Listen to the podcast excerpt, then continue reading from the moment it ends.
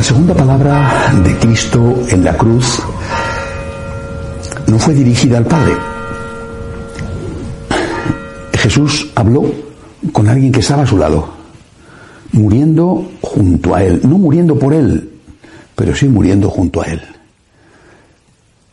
Los dos malhechores, seguramente grandes criminales, porque por robos los romanos no crucificaban a nadie, seguramente eran asesinos, es posible que terroristas, diríamos hoy en día, de, los que estaban cometiendo atentados contra los romanos, no sabemos bien, pero desde luego para los romanos eh, grandes delincuentes.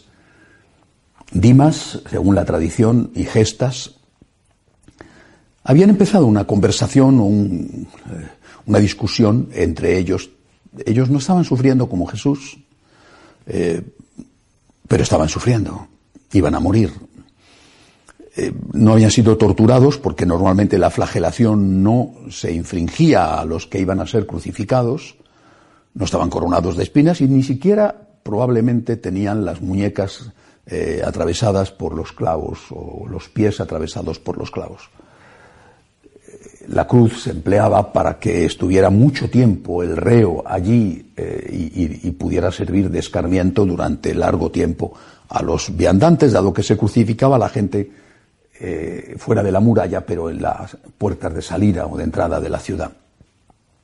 Ellos estaban más enteros que Jesús, y uno de ellos le increpó, gestas, si eres el Hijo de Dios, bájate de la cruz y sálvanos también a nosotros. Y Dimas salió a defender a Jesús. Cállate, le dijo a, a su compañero de crímenes. Cállate, ¿no temes tú a Dios estando en el mismo suplicio, confesión explícita de divinidad por parte de un bandido, por parte de un malhechor, de un asesino, en un momento solemne, seguramente habló inspirado por el Espíritu Santo, sin duda que, que Dimas también gestas habrían oído hablar de Jesús, era una persona conocida, famosa, había hecho tantos milagros, o sea que eh, sabían quién era Jesús.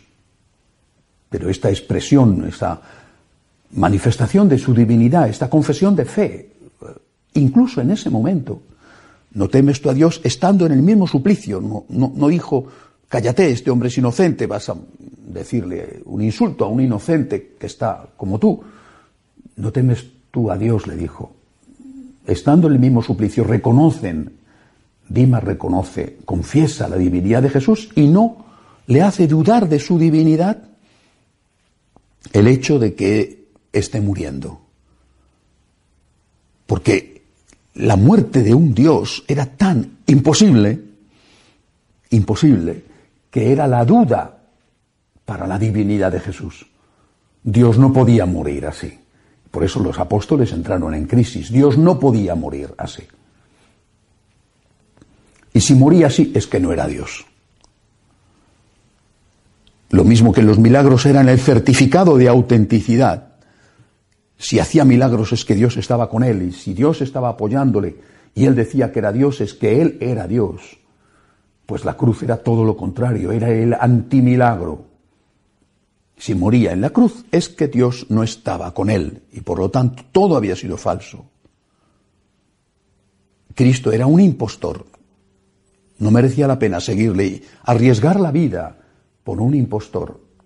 Era un embaucador, se había engañado y había engañado a los demás. Y sin embargo, Dimas, en ese contexto, a pesar de eso, defiende a Jesús delante de su compañero de tal forma que los demás lo escuchen. Confesión de divinidad de Cristo en el momento en que más lo necesitaba por parte de un asesino, no de un hombre bueno, por parte de un criminal. Y mereció una recompensa. Esa segunda palabra de Cristo en la cruz, yo te lo aseguro, esta noche estarás conmigo en el paraíso. Hoy, hoy estarás en el cielo. Le regaló el cielo a un criminal porque el criminal le defendió. no porque el criminal fuera justo, porque le defendió. No canonizó a un hombre bueno de esos que afortunadamente han existido, existen. En la iglesia hay tantos que, que incluso a lo mejor no hizo nunca ningún pecado mortal como Santa Teresita de Lisieux, o que si los hizo, pues tuvo una conversión y después a partir de ese momento su vida fue ejemplar, extraordinaria, en fin, ayudó a tantos pobres. No, no, se trata de, un santo como tantos que hay en el calendario católico. No era un San Francisco, un San Ignacio, una Santa Teresa, o repito, una Santa Teresita de Lisieux, una Santa Teresa de Calcuta, un San Juan Pablo II. No, era un asesino. Esa defensa de Jesús llevaba implícita no solamente la confesión de la divinidad, sino también eh, eh, la petición de perdón, pero, pero ni siquiera eso se hizo explícito. Lo que sí se hizo explícito fue la defensa, confesión de divinidad de Jesús y defensa de él. Ahora imaginemos de nuevo el moribundo en la UCI, la enfermera que le sostiene la mano y que escucha su segunda palabra, que después va a transmitir a sus seres queridos cuando ya esa persona esté muerta y seguramente ni siquiera puedan despedirse de su cuerpo muerto, porque como tantos en estos días va a ser enterrado sin, sin presencia de la familia. Y la enfermera te dice, la segunda cosa que dijo tu papá, vosotros sabréis a quién se refería, yo no lo sé, pero él lo dijo. Dale las gracias a fulanito, dale las gracias a esa persona que me defendió. Dale las gracias que me defendió. Yo estaba pasando un mal momento.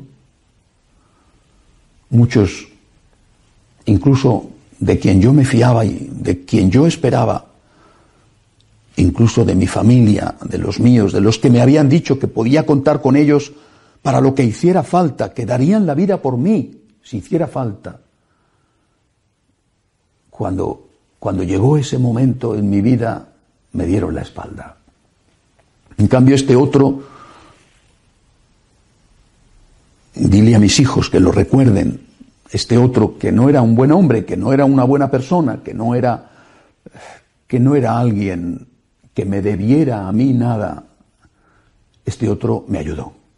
Y ahora que estoy terminando mi vida, quiero recordarlo.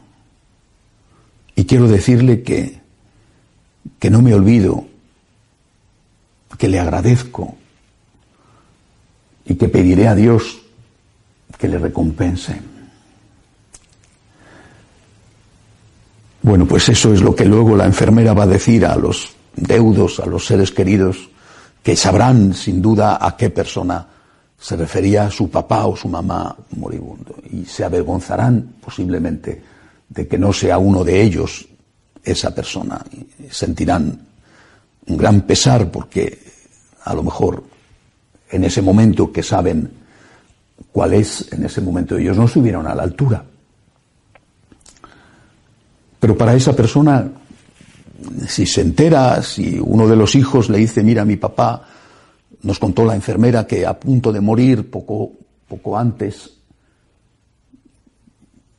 dijo que te diéramos las gracias, que tú fuiste el que estuvo a su lado.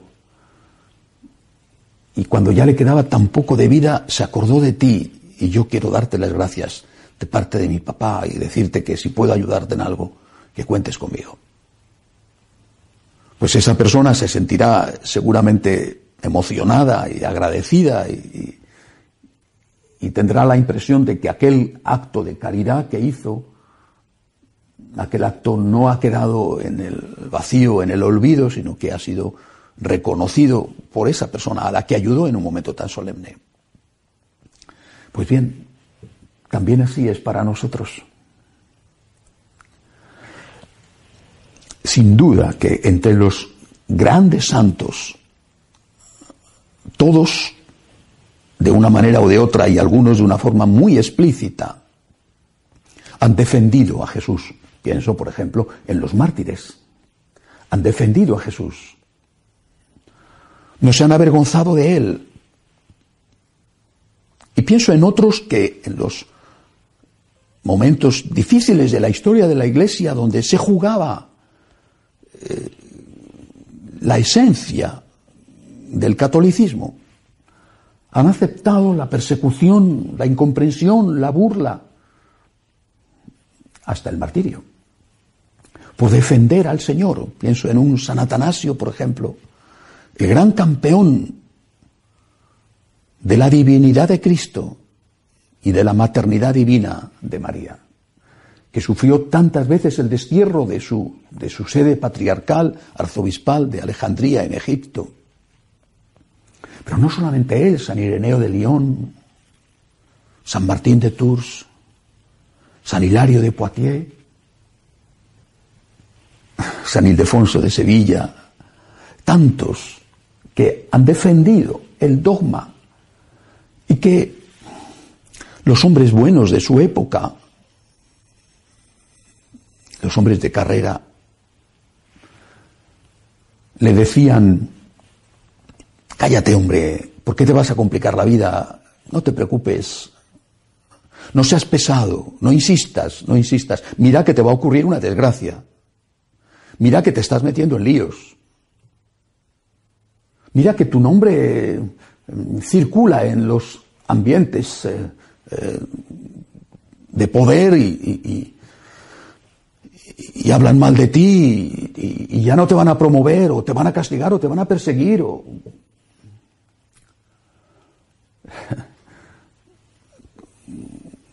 El profeta decía, cuantos me ven, menean la cabeza. Y así pasa. Así pasó, repito, con San Atanasio y con tantos. Han defendido a Jesús. Han defendido a Jesús. Ellos serán santos. No nos extraña que los santos defendieran a Jesús, que los santos arriesgaran su honor, su familia, sus bienes, su vida por defender a Jesús. Pero Dimas no era santo. Es decir, fue santo, esa noche estuvo ya canonizado, canonizado en vida, ¿eh? primer santo canonizado en vida por el propio canonizador, por Cristo. Pero es que no nos extraña con los santos, con San Atanasio, repito, con, Santa Teresa, con San Ignacio, no nos extraña. Y sin embargo, Dimas no era santo, Dimas era un gran, gran pecador. Este Dimas es el canonizado. Y esta es la esperanza, es nuestra esperanza. Nosotros, o por lo menos yo, que soy un pecador, nosotros, que somos pecadores, vamos a escuchar de Jesús estas palabras esperanzadoras. Tú me has defendido. Tú me has defendido. Tú has comprometido tu honor, tú te has arriesgado a la venganza. Tú has escuchado las palabras de los sensatos diciéndote, cállate, cállate, no te metas en líos. ¿Qué más da? Ya se arreglará solo. Al fin, tú no eres nadie. ¿Por qué tienes que complicarte la vida? Con la carrera que llevabas o con las oportunidades que tenías. Cállate, hombre, cállate, estás poniendo en peligro tu honor, tu vida, estás poniendo en peligro hasta, hasta es posible que eso que has fundado, ¿no? Cállate, ya, ya se arreglará solo. En cambio Jesús te dice, porque no les escuchaste, porque escuchaste la voz de tu conciencia, porque escuchaste al Señor dentro de ti, porque escuchaste a Dios, al Espíritu Santo, como hizo Sandimas, porque no les escuchaste a ellos y escuchaste la voz del Espíritu, yo te digo a ti, esta noche estarás conmigo en el paraíso. Y se lo dice al pecador, aquel despreciado que no valía, pero que escuchando la voz del Espíritu defendió a Jesús. Qué gran palabra para nosotros para todos nosotros, santos o pecadores. Qué gran palabra. Defiende a Jesús. Defiende su divinidad, su humanidad. Defiende a Jesús. Defiende su honor. Defiende la validez de sus palabras. Defiende la tradición también. Porque porque conocemos la voluntad de Dios a través de la palabra, pero también a través de la interpretación de la palabra, que de forma coherente, avanzando siempre, actualizándose siempre, pero sin contradecirse nunca, nos ha permitido llegar a hoy, dos mil años después, sabiendo cuál era la enseñanza de Jesús. A ti, que a lo mejor eres un pecador, o quizá no, pero que no te ha importado el descrédito, la amenaza, la persecución, a ti te digo, ven, ven, bendito de mi Padre, ven, esta noche estarás conmigo en el paraíso. Qué palabra tan esperanzadora. No sé qué le dirá el Señor a los demás. Quizá eso de perdónales que no sabe lo que hacen, no lo sé. Pero a Dimas le dijo, esta noche estarás conmigo en el paraíso. Que nosotros podamos escuchar esta palabra de Jesús. Que nosotros podamos, en ese momento decisivo de nuestra propia muerte, cuando llegue la hora, escuchar esa palabra, mira, no fuiste esto, no fuiste aquello, no hiciste este negocio, no ocupaste este cargo, no te dieron este honor, pero yo ahora te compenso. A ti, que eres un santo, o a ti, que eres un pecador, yo ahora te compenso. Tú me has defendido, tú no te has callado. A un San Atanasio, gracias al cual seguimos confesando que Cristo es Dios,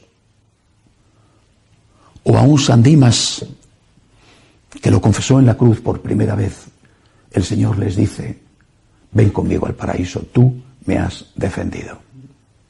Que esta segunda palabra no la olvidemos nunca, porque es nuestra esperanza, defender a Cristo, defender los derechos de Dios, defender la validez de su palabra y de su mensaje, defender su doctrina íntegra y defender también la tradición de la Iglesia. Eso a través de lo cual nos llega el mensaje siempre actualizado, pero nunca contradecido. Como vemos en aquella tarde del Viernes Santo, merece de parte de Cristo la vida eterna.